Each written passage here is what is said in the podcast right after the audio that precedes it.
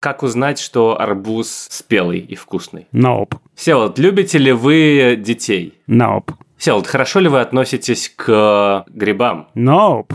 Эйзенштейн лучший режиссер в мире? Nope. Nope. Ты nope. это произнес. Все. Not best, but best of the best. Next question, please. Nope.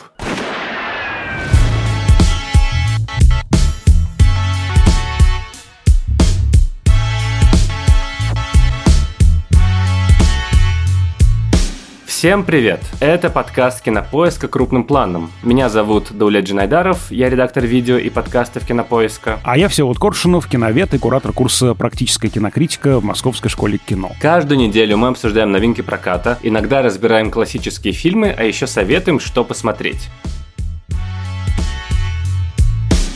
Я хочу сразу попросить прощения у вас, дорогие слушатели, за то, что сегодня буду звучать чуть глуше, чем обычно. Я немного приболел, так что мой голос не совсем здоровый, и вот моя жена Маша называет это сексуально хрипотца, но для всех остальных я просто гундосый.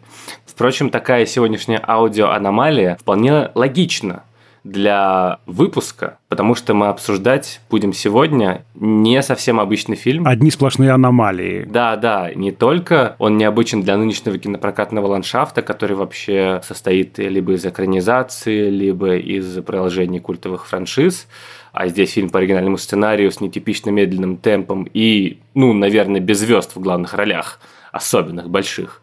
Но этот фильм необычный еще и сам по себе. Я время от времени смотрел, когда его, думал, ну вот это какая-то дичь, интересно, что будет дальше. И этот фильм «Нет» Джордана Пила. Или «Nope» в оригинале. Кажется, лучше было бы его перевести как-нибудь типа «Неа». Или типа «э-э». Не. Не, да. Или «неть». Нетушки. Нетушки. Фильм «Нетушки» Джордана Пила. Вы знали, что первым динамическим изображением был двухсекундный ролик с фотографией чернокожего наездника? И этим наездником был мой пра-пра-прадед. Началось. Именно с него все и началось. Поэтому Хейвард – единственное ранчо в Голливуде, принадлежащее афроамериканцам. С тех пор, как изображение ожило на экране, мы остаемся в седле.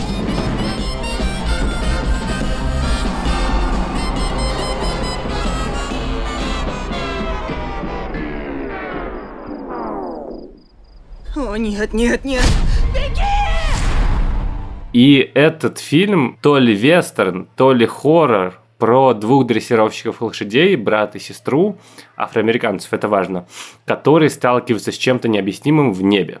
Я сразу хочу предупредить, э, я поэтому так обтекаемо описал сюжет фильма, что обсуждать мы, как обычно, будем со всеми спойлерами, так что сначала посмотрите фильм, а потом уже слушайте подкаст, ну или если вы не боитесь спойлеров, то, конечно, сначала слушайте подкаст, может быть, вы поймете, что это not your cup of tea, как говорится, не ваш фильм, и просто вы что-то о нем узнаете, сможете потом поддержать светскую беседу где-нибудь на ранчо.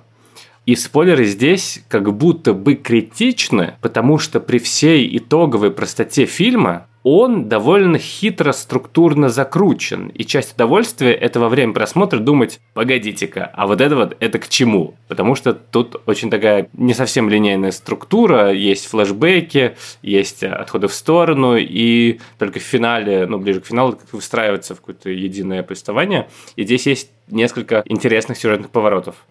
И это немного сбивает с толка, потому что вот я смотрел фильм «Нет» и ловился на мысли время от времени, что как-то скучаю по прямолинейности и складности предыдущих фильмов Пила «Прочь» и «Мы», которые, ну, «Прочь» — это социальный хоррор с супер очевидной метафорой и противостояние афроамериканцев с белыми богатыми ребятами. А мы — это тоже, кроме того, что эффектный хоррор про вторжение в дом, так это еще и про вину выбившихся в люди афроамериканцев перед теми, кто остался в угнетении условно под землей. А здесь же все-таки как будто бы нет вот этой вот внешней увлекательности, по крайней мере, она притушена. Но уже после финала, немного почитав разных статей, ну, в принципе, подумав, я понял, что это очень крутое кино, которое работает на нескольких уровнях и в котором заложено, причем намеренно, много разных высказываний. И очень здорово, что Джордан Пил на самом деле выходит из зоны комфорта и снимает что-то совсем другое. Ну, то есть, конечно, личные обсессии у него тут остаются какие-то и сквозные темы, но все равно этот фильм не то, что ожидаешь от э, Джордана Пила. Хотя рекламная кампания и напущенный туман, он, конечно, ну, сохраняется.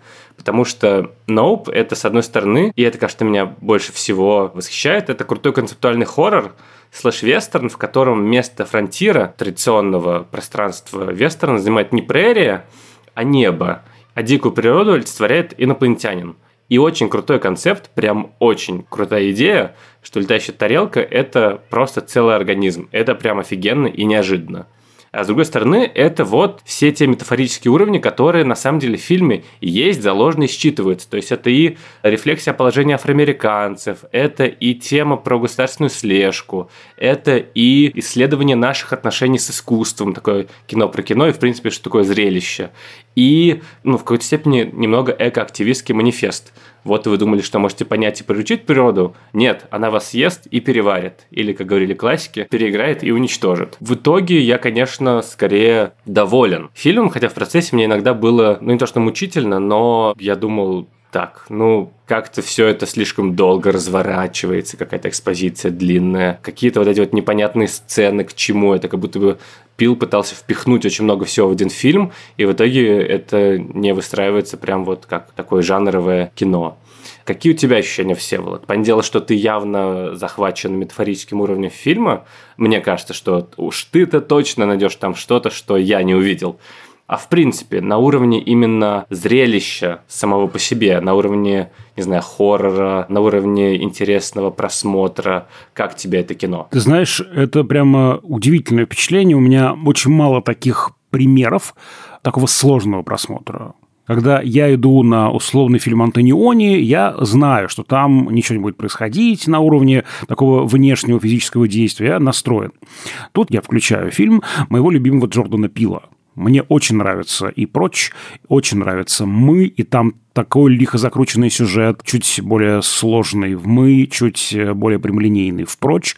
И тем не менее, да, там прямо ты сидишь, и на тебя сваливается, э, значит, новая информация, и ты постоянно в каком-то напряжении. Здесь первая половина, она очень тягучая. Вот ты сам говоришь, да, длинная экспозиция затянута, кто эти люди. Возникает еще вопрос, какая ставка. И меня очень раздражала поначалу эта низкая ставка. Ведь ставка у них не спасение жизни, не спасение человечества, а попасть на шоу Опры Уинфри. Ну, ты просто не любишь шоу Опры. А, я не люблю шоу Опры, но тем не менее, понимаешь, она как бы намеренно занижена. И когда ты понимаешь, почему она занижена, да, и в этом как раз есть главный цимес фильма, все стоит на свои места. Но поначалу я, конечно, страдал, честно скажу. И для меня фильм сложился после просмотра. Настолько, что я его включил заново. Я начал его еще раз смотреть. Ого. Да, я его, конечно, не смотрел прям подряд целиком, но начало, там, первые полчаса, я прямо залип и заново стал это смотреть. Вот у меня такое впечатление. А, редко такое со мной бывает, когда я прям, знаешь, вот вожусь, смотрю, сколько еще осталось, тянусь к телефону, себя за руку, значит... Все вот как плохие студенты. Да, абсолютно. Школьник на линейке 1 сентябрьской. Да, но меня оправдывает то, что я начал фильм пересматривать еще раз. У меня пазл начал складываться. Примерно примерно сутки у меня он складывался. Я вот вчера это делал, и как-то вот сутки эти я живу с этим фильмом, и э, он, как, знаешь, вот такая каша варится у меня в голове, да, вот он как бы, если мы продолжим кулинарные метафоры, такой холодец, который застывает. Это очень крутое впечатление. Правда, это очень крутое впечатление, когда фильм складывается потом. У меня тоже так произошло. Я, на самом деле, его начал смотреть, потому что у нас в чатике начали кидать всякие статьи, ну, в редакционном, что Nope explained, или там What does it mean? И ребята тоже начали накидывать э, всякие вот, нет, на самом деле это про это, и про это, а еще про это. А вот эта вот линия шимпанзе, она вообще вот про то. Я такой, так, я не буду сейчас читать, просто посмотрю, что вызвало такое вот обсуждение. Потом я все прочитал, конечно, и такой, о, классная картинка складывается – но при этом, если ты не будешь читать или, не знаю, слушать наш подкаст, то кажется, что ты будешь немного разочарован, потому что фильм чуть менее зрительски устроен, чем хотелось бы, и чем Пил явно мог бы сделать. Думаешь, он намеренно снижает вот эту сюжетность и увлекательность для того, чтобы мы обратили внимание на какие-то другие вещи? Здесь, мне кажется, может сыграть э, злую шутку со зрителем репутация Пила, репутация классного рассказчика историй. Вот если понимать, что это немножко другое, ну, или даже не немножко, а совсем другое кино, это, правда, такое очень ну, мощное, очень важное яркое, удивительное по своей структуре авторское высказывание. Если вот с таким настроем идти, то, мне кажется, все будет в порядке. Просто я совершенно с морозу сел за просмотр этого фильма. Я тоже видел, что какие-то там падают какие-то материалы, тоже я их в папочку складывал, тоже объяснительные какие-то модели. Думаю, ну, интересно, интересно. Меня это очень интриговало, да. И потом я вдруг понял, что что-то, какая-то семейная драма разворачивается, где монстры обещаны, где инопланетяне. Алло, где инопланетяне? Какая-то очень подробная история про сестру, про ее отношения с девушками, про ее инаковость в сексуальном плане, про вот ее брата, про их отца. И как-то я тут уже начал прямо теряться в фильме. Но еще раз говорю, просто здесь у меня скорее была ошибка настроек изначальных. Ну, понятно, да. Так что не совершайте эту же ошибку. Да, я сел в трамвай, думаю, что это спорткар. Вот так можно сказать. Давай поговорим, Всеволод, о концептуальном уровне фильма, потому что их тут прям несколько, я уже анонсировал во вступлении. Первый, самый очевидный, наверное, это исследование зрелища, исследование наших отношений с искусством и того, как Голливуд и современное капиталистическое общество превращает какие-то трагедии в либо смешные скетчи, либо же в товар. Ну, в шоу. В шоу. Все да, стало в шоу. шоу. По сути, это все шоу. И там на это есть как раз такие главные намеки, что главные герои хотят задокументировать НЛО не потому что просто интересно, а чтобы попасть на шоу оперы и стать известными. И вот, э, вот эта вот тема с э, шимпанзе Горди и с выросшим мальчиком, который пережил трагедию, жуткую травму, а в итоге собрал маленький мини-музей, в который продают билеты за большие деньги, и еще рассказывает со смехом про скетч в Saturday Night Live, про актера, который играл шимпанзе и начал всех убивать. One day, we were shooting an episode in season two entitled uh, Gordy's Birthday. And um, boom. One of the chimps that plays Gordy just, just hit his limit. And it was six minutes and 13 seconds of havoc. Network tried to bury it, but it was a spectacle. People are just obsessed. Это еще и кино про кино. Там же, мне кажется, важно вспомнить, что у нас есть несколько камер, несколько операторов этих камер, есть человек, который за высокие технологии, а есть наш олдскульный оператор, который за механический привод, за аналоговое. Похожий на Вернера Херцога. Да-да-да, похоже на Вернера Херцога, это правда. Вот, хоть там и IMAX камера, но с механическим приводом, и он за э, что-то аналоговое, пленочное, против экспансии цифрового. Ну, здесь, видимо, такая э, идет дискуссия, это очень старая тоже дискуссия. Вот, и здесь также интересно, что наш герой пытается встроиться в мир этого шоу, да, но не очень получается, он э, не вполне успешен. Как, кстати, и героиня тоже, его сестра. Она просто более активно продает себя, очень что представляется на этих съемках. Я сценарист, режиссер, оператор, а еще делаю сэндвичи с сыром, а еще я делаю то, я еще пою иногда. В общем, пишите мне, звоните. Вот не очень получается у нее продать себя, вот, но тем не менее, они оба не встроены в эту систему. Это, мне кажется, принципиально, да, просто они как бы разные стратегии выбирают. Он просто угрюмо сидит, делает свои дела, ну, а она пытается продать себя изо всех сил. Вот, и они приходят, ну, то есть он приходит, он человек из мира кино, его отец, как мы знаем, был известным дрессировщиком лошадей в старых фильмах, включая вестерны, и он приходит на поклон к человеку из телевизора. Это тоже важная тема кино и телевидения, потому что Стивен Ян – это мальчик из телевизора, мальчик из этого ситкома, который э, буквально этот шоу-бизнес олицетворяет. Я еще про такую аллегорическую структуру чуть позже скажу.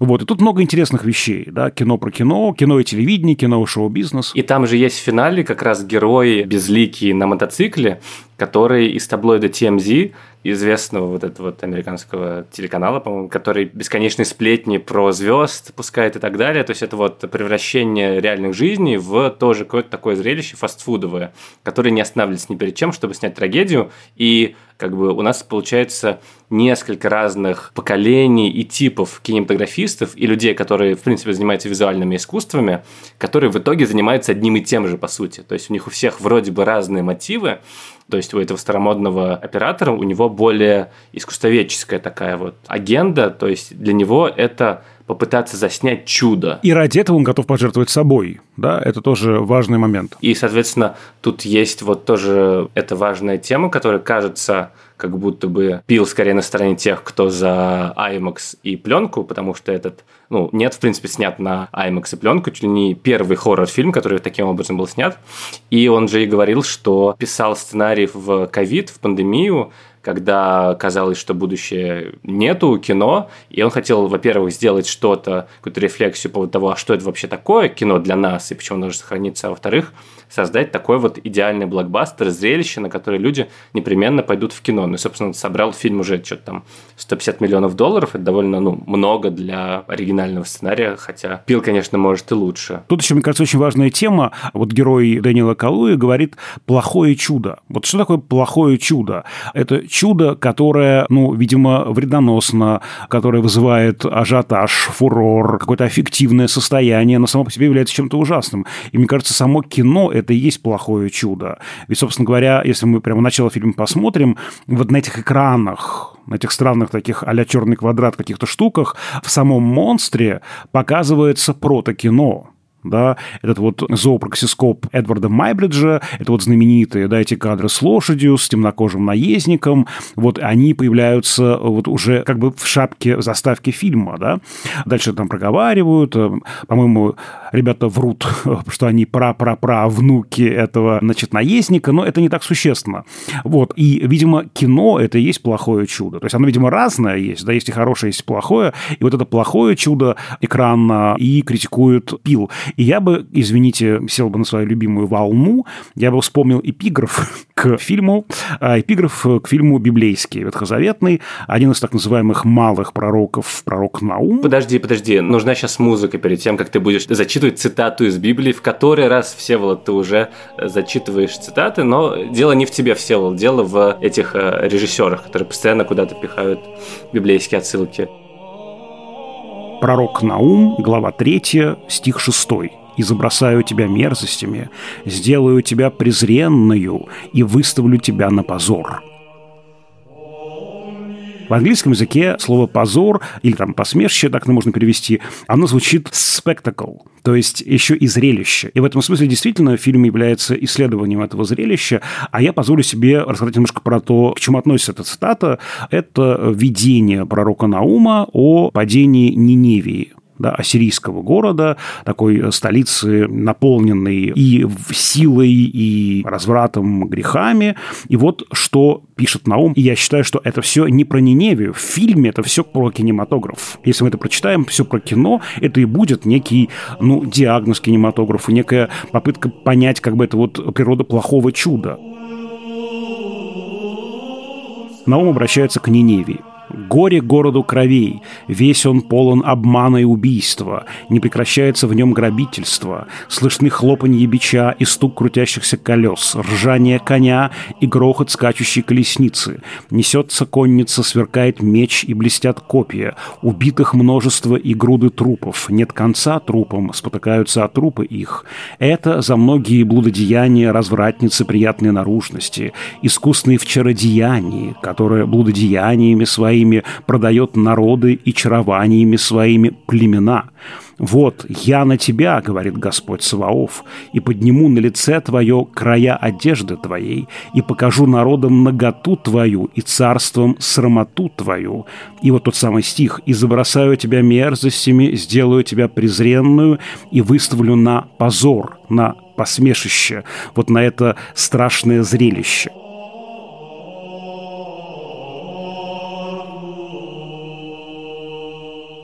Вот разве не о кино эта цитата? Получается, в каком-то смысле это и есть да, та самая блудница вавилонская или здесь ниневийская, которая является чем-то страшным, но внутри нее мерзость. В Библии еще есть очень такой яркий образ, подобный уже в Новом Завете. Христос обращается к фарисеям. Вы как гробы повапленные. То есть снаружи как бы и красиво, а внутри мерзость. Вот мне кажется, про это и цитата, про это исследование Пила. Вот, понимаете, нам, оказывается, нужно любое чудо, любое зрелище. И чем хуже, тем лучше. В каком-то смысле этой же темы касается Алехандро Гасалес Иньяриту в фильме «Бёрдман». Человек, главный герой, ставит спектакль.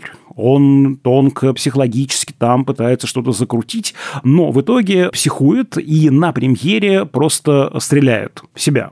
Простреливает себе нос невероятные рецензии, все в восторге.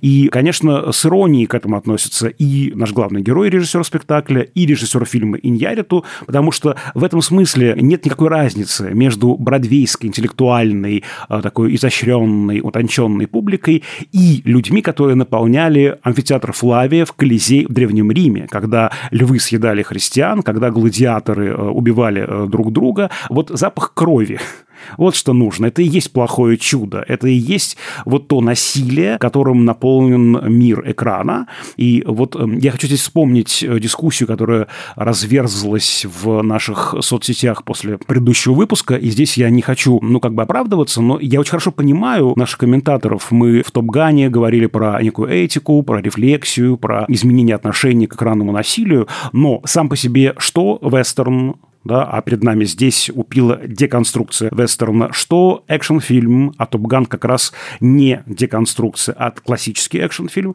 они работают с э, такой очень понятной черно-белой картиной мира, есть плохие, есть хорошие, по отношению к плохим насилие допустимо или даже приветствуется, по отношению к хорошим недопустимо.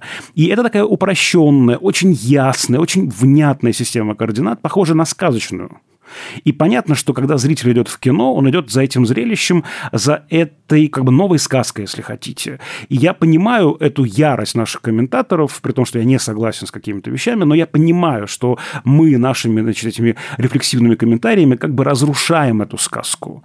Да, это очень понятную, четкую систему координат, такую почву под ногами выбиваем, получается. Вот. И здесь, мне кажется, очень здорово, что мы сразу после Топ-Гана взялись за «нет пила», потому что это во многом продолжение тех же наших размышлений, согласись. Да, но мне кажется, что какое-то отторжение связано, ну, наших комментариев про то, что убийство в Топгане обезличены, это типа не ок, и нам странно смотреть, они связаны еще с тем, что мы с тобой как будто бы такие душнилы, которые занимают более этичную позицию, по отношению к людям, которые просто наслаждаются каким-то зрелищем. И мы такие, а там вообще-то людей убивают, а все такие, да господи, боже мой, ну мы в курсе, но это не важно, это условность, это кино. И мне кажется, еще такой шлейф вот всех этих условно как-то чиновников от культуры, запретителей, которые постоянно выпьют видеоигры, как вы смеете, в Assassin's Creed вообще людей убивают, там главный герой убийца, а потом люди выходят на улицы и, значит, тоже начинают совершать прыжок веры и кого-нибудь убивать лезвием. Наша интенция, конечно, была не такая, а просто нового взгляда, другого чуть взгляда, который на самом деле не так часто слышен относительно и боевиков, и того же Топгана, как можно посмотреть на вот это зрелище, и в принципе ты такой, а, ну и правда, ведь, но это не делает тебя плохим человеком, потому что, ну, кино так устроено на самом деле. Мне еще понравился этот фильм тем, что вот эти вот все метафорические уровни смысловые, они очень хитро переплетены друг с другом, и там про какие-то аспекты берешься говорить, и ты не можешь вычленить только условно про зрелище. Это всегда еще про что-то.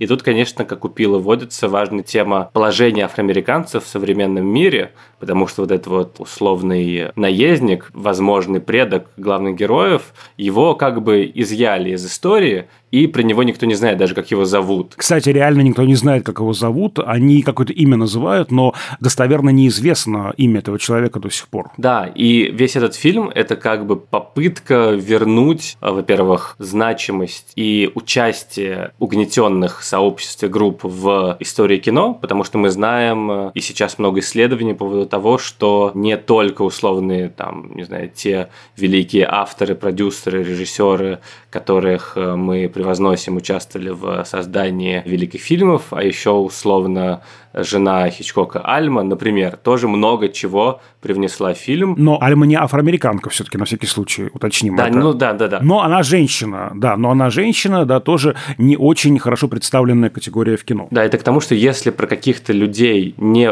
известно, что они существовали в истории, то это не значит, что их не было, и не значит, что их вклад был минимален. Это один аспект, в котором афроамериканская тема проявляется, а второй – это конечно, идея слежки, идея смотрения, но не как зрелище, а как контроля.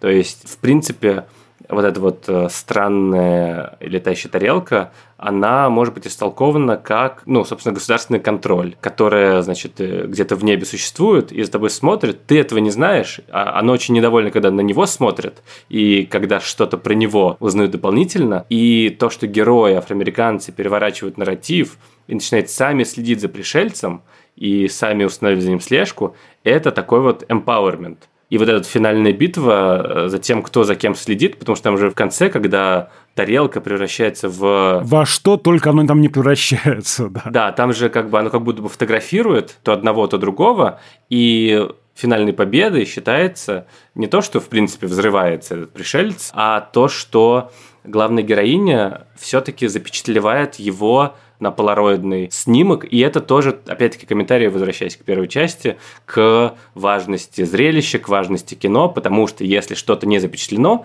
то этого не существует. Они много про это говорят, что нужно обязательно показать. Иначе это как бы существует только в нашей памяти, но это не останется в истории, и про это нельзя никому рассказать. То есть, если историю нельзя достоверно пересказать никому или понятными средствами, то ее не существует. И это тоже очень здорово самая, мне кажется, смешная в этом смысле остроумная конструкция то, что героем этого антивестерна стал афроамериканец Калуя. И он буквально не знает, что ему делать в этой конструкции. Он как бы похож на этого героя-ковбоя, да, из-за того, что герой-ковбой – это всегда воплощение американского индивидуализма, то есть выхода за пределы системы. Но здесь, конечно, это, э, ну, вывернуто наизнанку просто на 100% ковбой, такой вот э, грустный, меланхоличный, пытающийся держаться за свое, за землю, за лошадей. Вот, но это прям такая деконструкция э, вестерна именно с помощью помещения в эту систему координат. Прямо, ну, нетипичных героев. Ты прав, вспомнив еще и Стивена Яна, да, который тоже носит ковбойские шляпы, э, которого мы помним по фильму «Минари», в частности. Ну и как раз с Джупом, с корейцем связан не знаю, мне кажется, это такой повторяющийся образ, который не относится вроде к центральной линии, но очень яркий сам по себе, и ты сразу включаешься в повествование, потому что интересно так, а что, а к чему вот это вот, к чему эта дичь про шимпанзе Горди, который внезапно начинает беситься и убивает ну, своих коллег по съемочной площадке, ну и одну девушку обезображивает ей лицо. И это, конечно, ну, кинематографичная ситуация внезапного какого-то взрыва насилия. И это как будто бы комментарий, немного даже экоактивистский такой манифест слэш-эпизод, что мы не можем укротить природу, мы не можем ее понять. Нам может казаться, что мы в добрых отношениях с кем-то диким. Нам может даже казаться, как Джупу в детстве, что мы поняли вот это вот дикое животное, и оно всех тронуло, а нас не тронет почему-то. И из этого у него рождается вот эта вот идея, что с ним что-то особенное.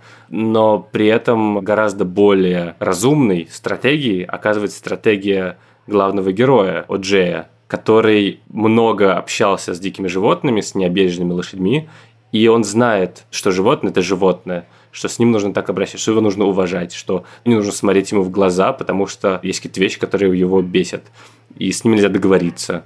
И точно так же он ведет себя и с этой летающей тарелкой, которая тут сила природы, которую ты почему-то раздражил, и все, а дальше она тебя просто переварит. И не будет никакого сожаления, нельзя будет никак сказать, не будет зеленых человечков, которые такие, о, привет, будем ставить эксперименты. Нет, все, ты умер потому что таков закон природы и, собственно, оператор, поэтому до того, как э, приезжает снимать инопланетянина, он там смотрит всякие вот эти вот документалки и сцены с дикими животными, как змея кого-то там съедает, потому что, ну, вот так вот устроен мир за пределами цивилизации. Да, я бы еще добавил, что Джуп э, делает с этой инопланетной штукой, это вот джинсовка в фильме, примерно то же, что пытался сделать с Горди, да, э, то есть пытается приручить ее и сделать из этого шоу. И это, конечно, эксплуатация природы. Эксплуатация такая, ну, циничная. А вот персонаж Калуи, он пытается все-таки понять, найти какие-то точки соприкосновения и в таком, ну, диалоге на равных пытается существовать. Это очень важно, да, что здесь как раз эта тема эксплуатации природы очень внятно и четко показана. А сейчас возвращается после некоторого перерыва наша непостоянная рубрика «Новинки онлайн-кинотеатра Кинопоиск» со Всеволодом и Даулетом. Сегодня мы хотим вам посоветовать фильм, который, думаю, что многие из вас знают, многие любят, кто-то смотрел, кто-то не смотрел.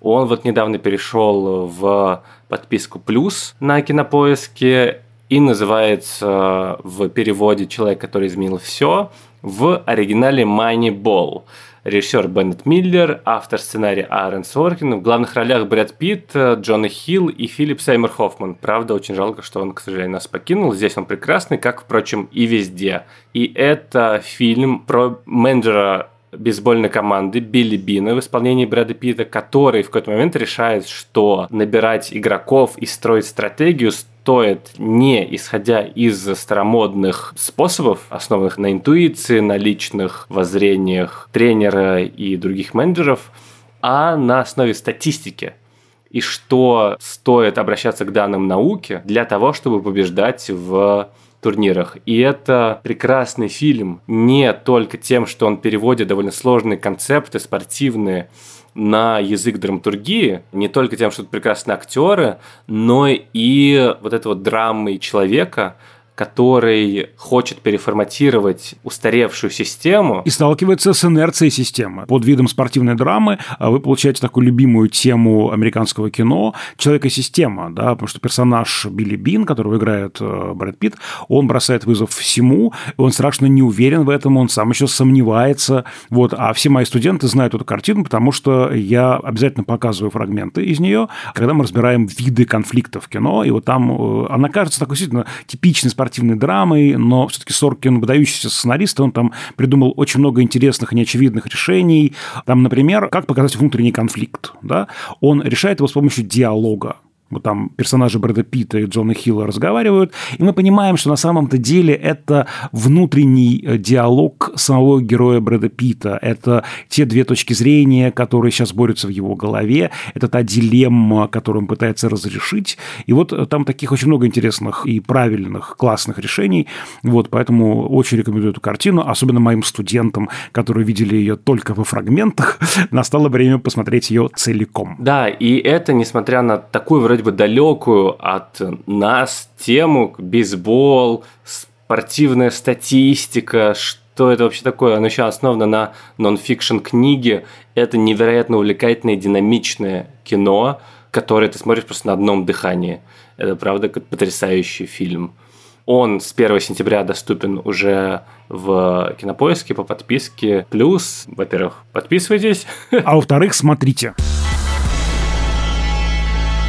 Вот мне всегда интересно в хоррорах э, метафорой чего является монстр. И тут действительно это вот джинсовка монстр, который еще меняет свое обличие и агрегатные состояния. Ну, такой получается полисемичный, многозначный очень. Но, наверное, первое и самое главное, что он обозначает, с моей точки зрения, это общество спектакля. Вот мы уже говорили про это зрелище, но хочется вспомнить еще знаменитую работу философа французского Гидебора 67 года «Общество спектакля», когда он говорит о том, что это культура потребления полностью перепрошивает мир и нас, участников этого спектакля, этой игры, когда все внутреннее замещается внешним, предмет замещается образом, вещь имитацией, качество количеством и так далее. И все вот в этом таком режиме спектакля, видимости и существует. Там такая сложная концепция, я лишь беру какой-то верхний ее край. Вот. И в этом смысле получается, что перед нами в таком аллегорическом отношении разные взаимоотношения взаимоотношения с обществом спектакля. Вот смотри, есть человек из магазина, который помощник, ну, помогает нашим героям справиться с джинсовкой. Это такой, скорее, человек от мира технологий. Есть оператор, который скорее от мира искусства. И есть вот тот самый джуб, который скорее шоу-бизнес воплощает.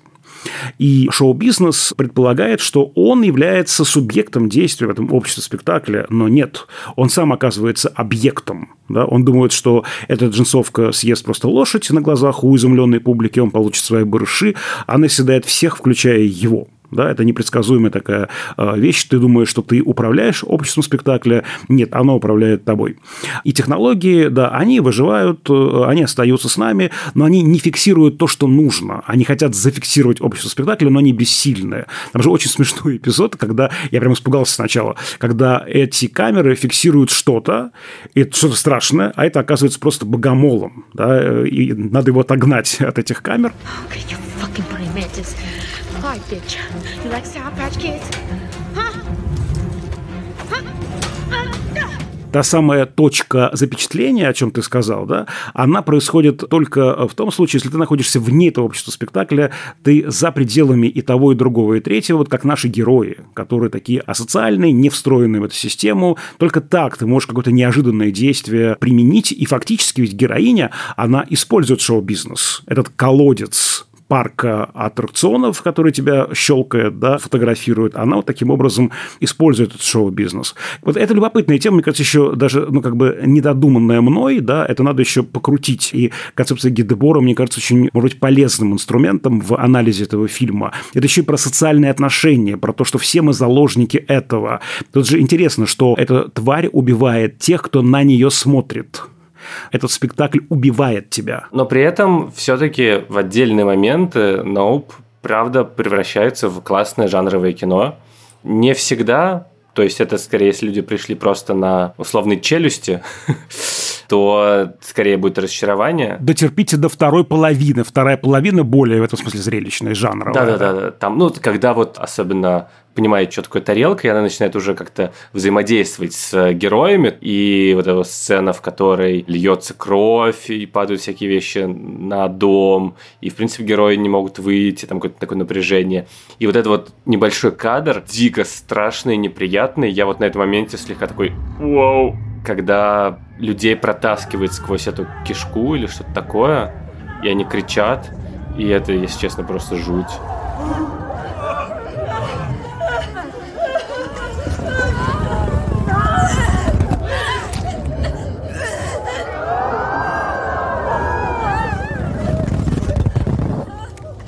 Это и, может быть, и образом, мы тут явно можем что-то навертеть, что вот, тебя переваривает современное капиталистическое общество, от тебя остаются только какие-то неживые объекты и артефакты, которые потом убивают других людей. А можно просто как дикую сцену, которая тебе просто запоминается надолго. Мне кажется, в этом связующая нить, связующее вещество, которое позволяет фильмам Пила не развалиться. Да, каждый из его фильмов, прочь, мы, Ноуп, они классно раскладываются на вот эти вот все содержательные штуки, которые интересно обсуждать в подкастах, и про которые можно писать, не знаю, академические работы. Я знаю, что есть целый курс в каком-то американском вузе, который разбирают целый семестр прочь. Но это все не будет работать, если это не будет просто кинематографично если в это не будет вложен режиссерский талант и образное мышление. Здесь это есть. Здесь оно притушено, здесь оно менее увлекательное, но это намеренное решение Джордана Пила. И как раз это вызывает у меня какое-то большое уважение. Что это не просто трактат эссе о обществе спектакля или же про положение афроамериканцев, а это фильм, классное кинематографическое произведение.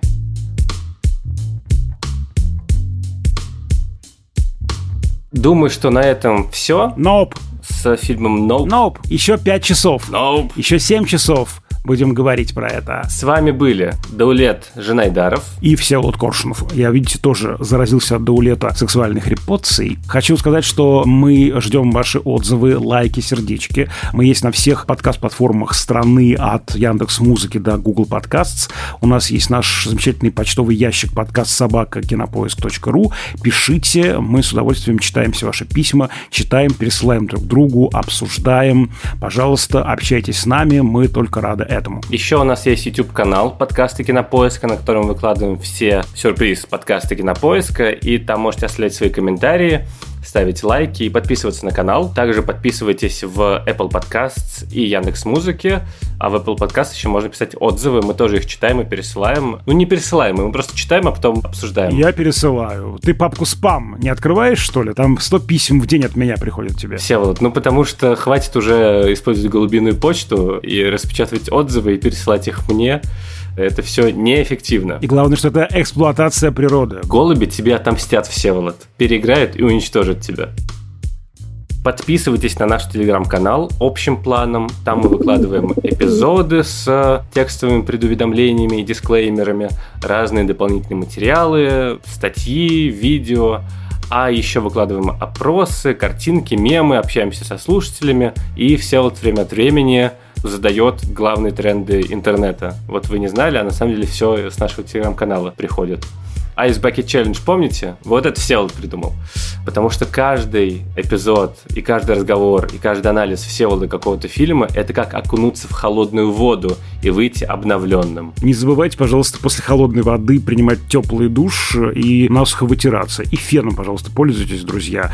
Не хочу, чтобы вы заболели, как мы тут с Даулетом простуженные сидим. Далеко зашла метафора, если честно, я уже не знаю, как из нее выбраться. Давай просто поблагодарим тех, кто работал над этим эпизодом, а над ним работали звукорежиссер Лера Кусто и продюсер Бетси Исакова. До скорых встреч. До свидания. Гастрономическая метафора уже была. Транспортная метафора была. Куда дальше двинем, Всеволод? Куда дальше? Я пока сам заинтригован. Хорошо, давай. Следующая должна быть животная метафора. Ты думал, что тебе принесут в ресторане куриную грудку, начал есть и понял, что это канина. Я в школе ты берешь, я более радикально развернул. Взял куриную грудку, а понял, что это какой-то ягодный мусс. Вот настолько разворачивается впечатление. Более радикально, да? Хорошо, все вот как опытный редактор, ты докрутил мою метафору опытный кондитер, до вот того, что да. нужно. Опытный кондитер. Все вот, мы опять к еде пришли. У нас должна быть животная метафора. А, животная метафора. Да, а ты, а ты опять про свой ягодный мусс. Хорошо, хорошо. Я пришел в зоопарк смотреть на какого-нибудь пушистого зверька, а он мне касался птицы и улетел.